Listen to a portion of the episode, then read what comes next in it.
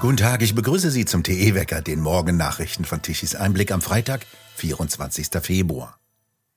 Vor genau einem Jahr, am 24. Februar 2022, überfiel Russland die Ukraine und marschierte mit seinen Truppen in das Nachbarland. Frühmorgens gab es Luftalarm in Kiew. Heute wird US-Präsident Joe Biden an einem virtuellen Treffen der G7-Staaten teilnehmen, bei dem er eine neue Welle von Sanktionen gegen Russland ankündigen wird, hieß es aus dem Weißen Haus in Washington. In Großbritannien wird heute um 11 Uhr eine Schweigeminute zum Jahrestag der Invasion eingelegt. In New York stimmten gestern 141 von 193 UN-Mitgliedstaaten für eine Resolution, die den Angriffskrieg Russlands verurteilt und einen Rückzug der russischen Truppen fordert. Der ehemalige Premierminister Sir Tony Blair schrieb in der britischen Zeitung The Telegraph, der Westen müsse Putin zeigen, dass ein russischer Sieg nicht möglich sei.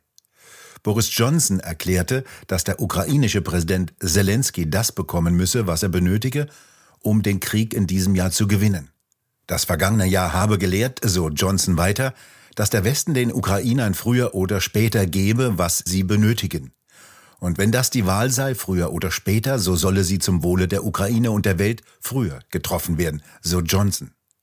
Laut einer Umfrage des Telegraph befürwortet die Mehrheit der britischen Öffentlichkeit die derzeitige Unterstützung des Vereinigten Königreiches für die Ukraine oder ist der Meinung, dass sie sogar aufgestockt werden müsse. BAE Systems, Europas größter Waffenhersteller, gab bekannt, dass die Aufträge im vergangenen Jahr um 14,9 Milliarden Pfund auf einen Rekordwert von 58,9 Milliarden Pfund angestiegen sind. Die USA und Europa stellen jährlich mehr als 500.000 155 mm Granaten her. Die Ukraine verbraucht diese Menge in etwa drei Monaten.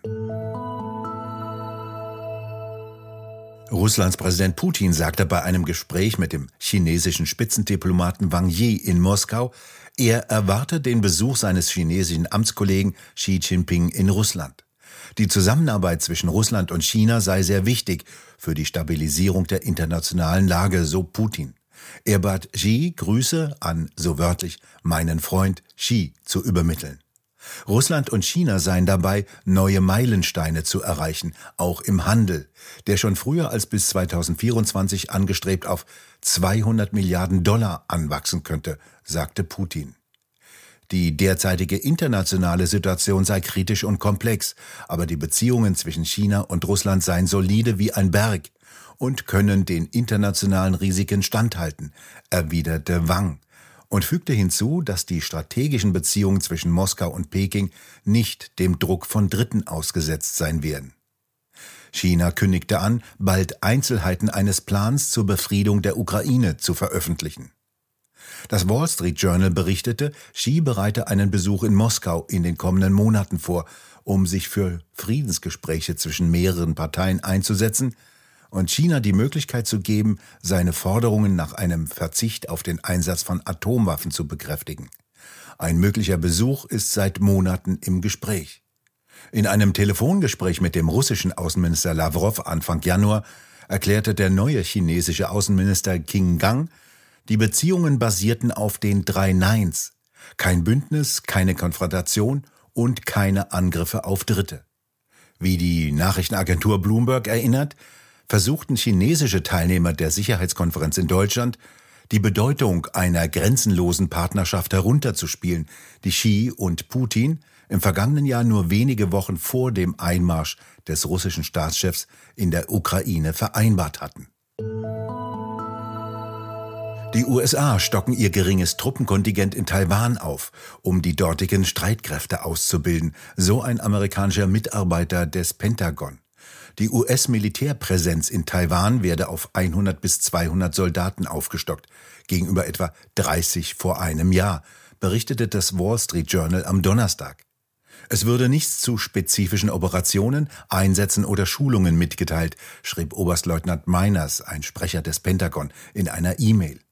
Doch er wolle betonen, dass die Unterstützung für Taiwan und die Verteidigungsbeziehungen mit Taiwan weiterhin auf die aktuelle Bedrohung durch die Volksrepublik China ausgerichtet seien. Das US-Außenministerium äußerte sich später ähnlich. Voraussichtlich heute verkündet der Vorstandsvorsitzende des Chemiekonzerns BASF, Martin Brudermüller, wie hoch der Arbeitsplatzabbau in Ludwigshafen ausfallen wird. Die Industriegewerkschaft BCE nannte die Pläne schon vorab maximal instinktlos. BASF will seine Produktion am bisherigen Hauptstandort Ludwigshafen weiter zurückfahren. Wie das Handelsblatt meldete, plant der Konzern, einen Teil seiner Ammoniakproduktion in Ludwigshafen einzustellen. Die BASF betreibt an ihrem Stammsitz zwei Ammoniakherstellungsanlagen, die im vergangenen Jahr schon zeitweilig wegen der hohen Gaspreise nicht mehr wirtschaftlich arbeiten konnten und deshalb erst einmal vorübergehend stillgelegt worden waren. Auch bei der Elektroenergie deutet sich keine Rückkehr zu den relativ niedrigen Industriestrompreisen aus der Zeit vor 2022 an. Die BASF zählt zu den größten industriellen Stromkunden in Deutschland. Allein das Stammwerk in Ludwigshafen verbraucht etwa so viel Strom wie ganz Dänemark. Schon im Herbst vergangenen Jahres hatte die Konzernführung angekündigt, bis Ende 2024 500 Millionen Euro einzusparen.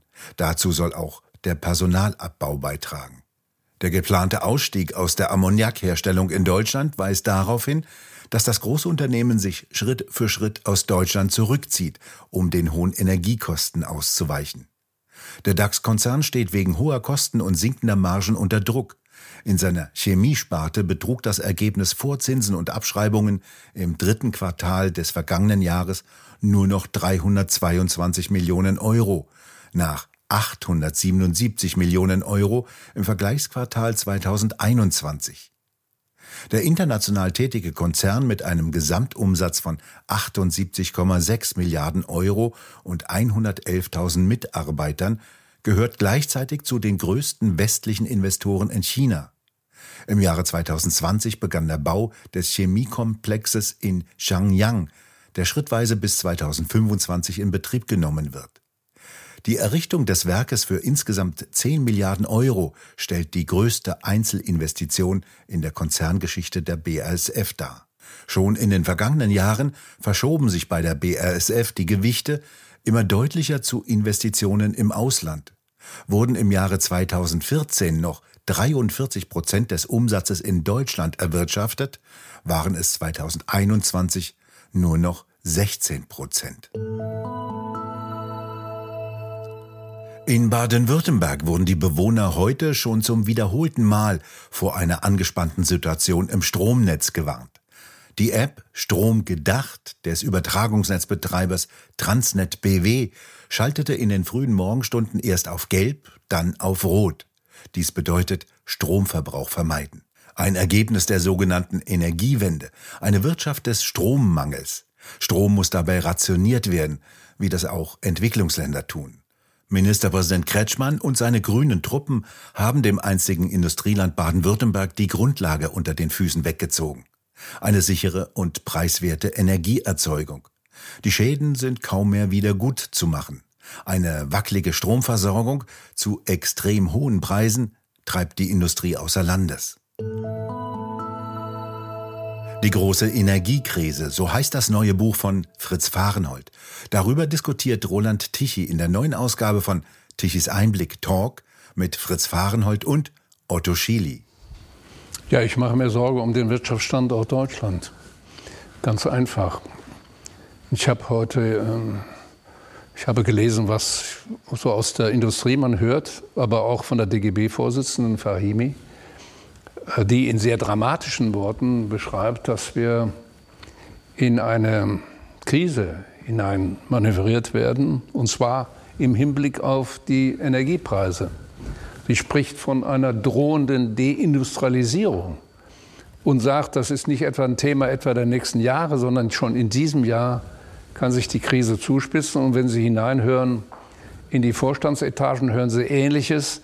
Sie hören aber vor allen Dingen auch ähm, dramatische Berichte aus dem Mittelstand, dass die Energiepreiskrise äh, äh, dazu führen kann, dass bestimmte Elemente in der Wertschöpfungskette in Deutschland wegfallen. Und Frau Fahimi spricht von einem Dominoeffekt. Also wem da nicht, wenn da nicht die Alarmglocken äh, klingen, dann weiß ich nicht mehr, wo wir sind. Und deshalb habe ich heute gerne, bin ich auch gerne heute hierher gekommen, um über dieses Buch von Fritz Farnhold zu sprechen. Wenn man Ihre Biografie verfolgt, dann waren Sie ja bei den Grünen, die die Gegner der Kernenergie schlechthin sind. Können Sie beschreiben, wie der Weg dieser Partei in der Energiepolitik vor sich gegangen ist? Haben Sie sich geändert mit Ihren Überzeugungen, Herr Schily, oder ist bei den Grünen etwas passiert? Also ich äh, muss sagen, ich bin eigentlich schon seit langer Zeit äh, Kernenergie ge ge gewesen. Also ich schon in der 68er Zeit. Also 19 Studentenrevolution, außerparlamentarisch. Da waren Sie Kernenergiegegner.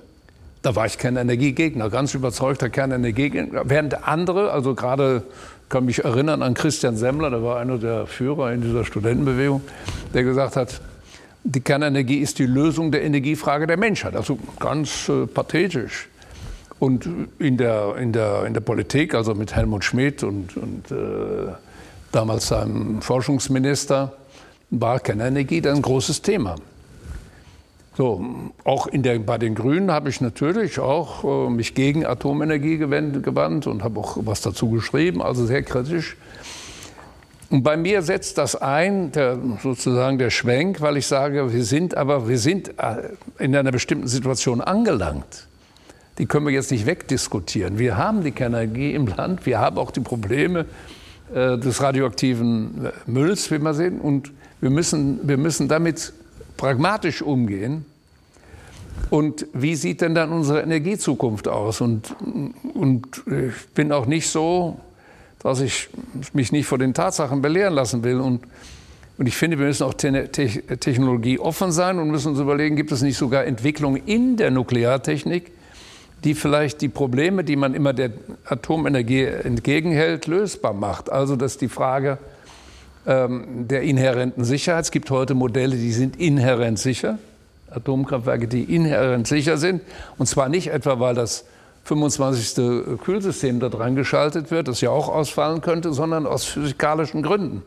Und es gibt heute Modelle, bei denen die Frage der Endlagerung gelöst ist, indem man nämlich auch den, die abgebrannten Brennelemente äh, energetisch verwenden kann. Und was dann noch an Rest bleibt, ist jedenfalls so, dass man damit umgehen kann. Das vollständige Gespräch können Sie sich auf der Webseite tichiseinblick.de ansehen.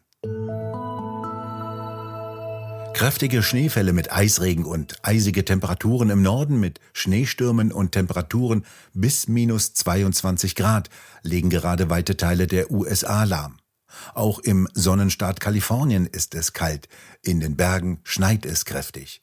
Anders dagegen im Süden, in Florida zum Beispiel, ist es sehr warm und in Texas sogar steigt das Thermometer auf 36 Grad.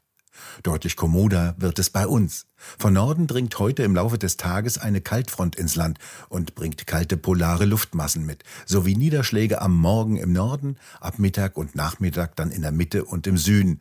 Die können teilweise auch als Schnee fallen. Liegen bleibt in den Niederungen allerdings nichts, lediglich in den höheren Lagen und auf den Bergen und am Alpenrand können ein paar Zentimeter Neuschnee dazukommen. Die Temperaturen bewegen sich zwischen 7 und 10 Grad tagsüber, nachts wird es deutlich kälter mit Temperaturen von 3 bis 6 Grad. Ab kommender Woche zeigen die Wettermodelle ein Hochdruckgebiet an. Es wird trocken, sonnig und vor allem nachts weiterhin kalt. Und nun zum Energiewendewetterbericht von Tichys Einblick. Der Wind frischt im Norden etwas auf und treibt die Windräder wieder etwas an sodass die teuren Dinger nicht ganz einrosten. Doch bereits ab der Mitte des Landes und vor allem im windarmen Süden dreht sich kaum noch ein Windrad. Die letzten ruhigen Tage sieht man auch an den dürren Einspeiseleistungen der sogenannten Erneuerbaren. Ganze 6 Gigawatt elektrische Leistung kam von den Windrädern an Land und auf hoher See gestern Mittag um 12 Uhr. Dabei hat Deutschland um diese Zeit 74 Gigawatt Strom verbraucht. Rund 10 Gigawatt kamen mittags von den 2,2 Millionen Photovoltaikanlagen. Ohne Kohle und die verbliebenen Kernkraftwerke, die knapp 50 Gigawatt lieferten, wäre es dunkel geworden in Deutschland, wie immer. Nur die Energieökonomin Claudia Kempfert vom Deutschen Institut für Wirtschaftsforschung erzählt unverdrossen, dass Deutschland noch mehr Windräder benötige. Dann stehen noch mehr Windräder still. Immerhin haben dann grüne Lobby und Erbauer kräftig verdient. Wir bedanken uns fürs Zuhören. Schön wäre es, wenn Sie uns weiterempfehlen. Weitere aktuelle Nachrichten lesen Sie regelmäßig auf der Webseite tichiseinblick.de und wir hören uns morgen wieder, wenn Sie mögen.